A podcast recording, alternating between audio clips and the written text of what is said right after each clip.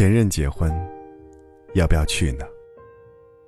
这个问题，似乎永远没有标准答案。若我还爱你，去了你的婚礼，看你过得幸福，我要如何发自内心的祝福你呢？若我不爱你，便只是作为一个普通朋友。可当你带着你的新娘向我敬酒时，我该以何种姿势、何种语气祝福你？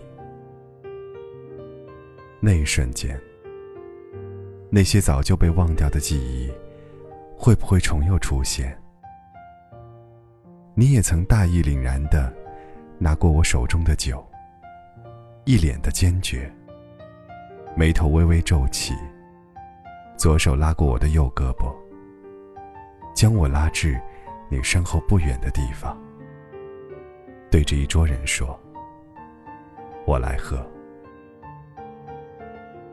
你也曾把我搂进怀里，我的头刚好到你的肩膀，你稍稍扬起了下巴，嘴角轻轻的往左上角翘起，满身骄傲的对旁人宣布：“这是我媳妇儿。”这些，我都已经快忘了吧？真的已经快忘了的。只是因为，你带着他，向我敬了一杯酒，我竟连细节，都回忆的如此清晰，连你曾经的表情，都变得这般生动。但，那都是我。耗尽心力和时间，想要好好藏住的过往，怎能被你一个动作就翻出了所有的秘密？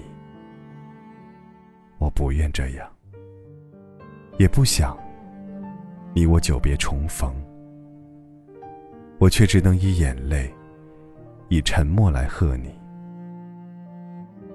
我也怕，怕自己忍不住。忍不住问你一句：为什么？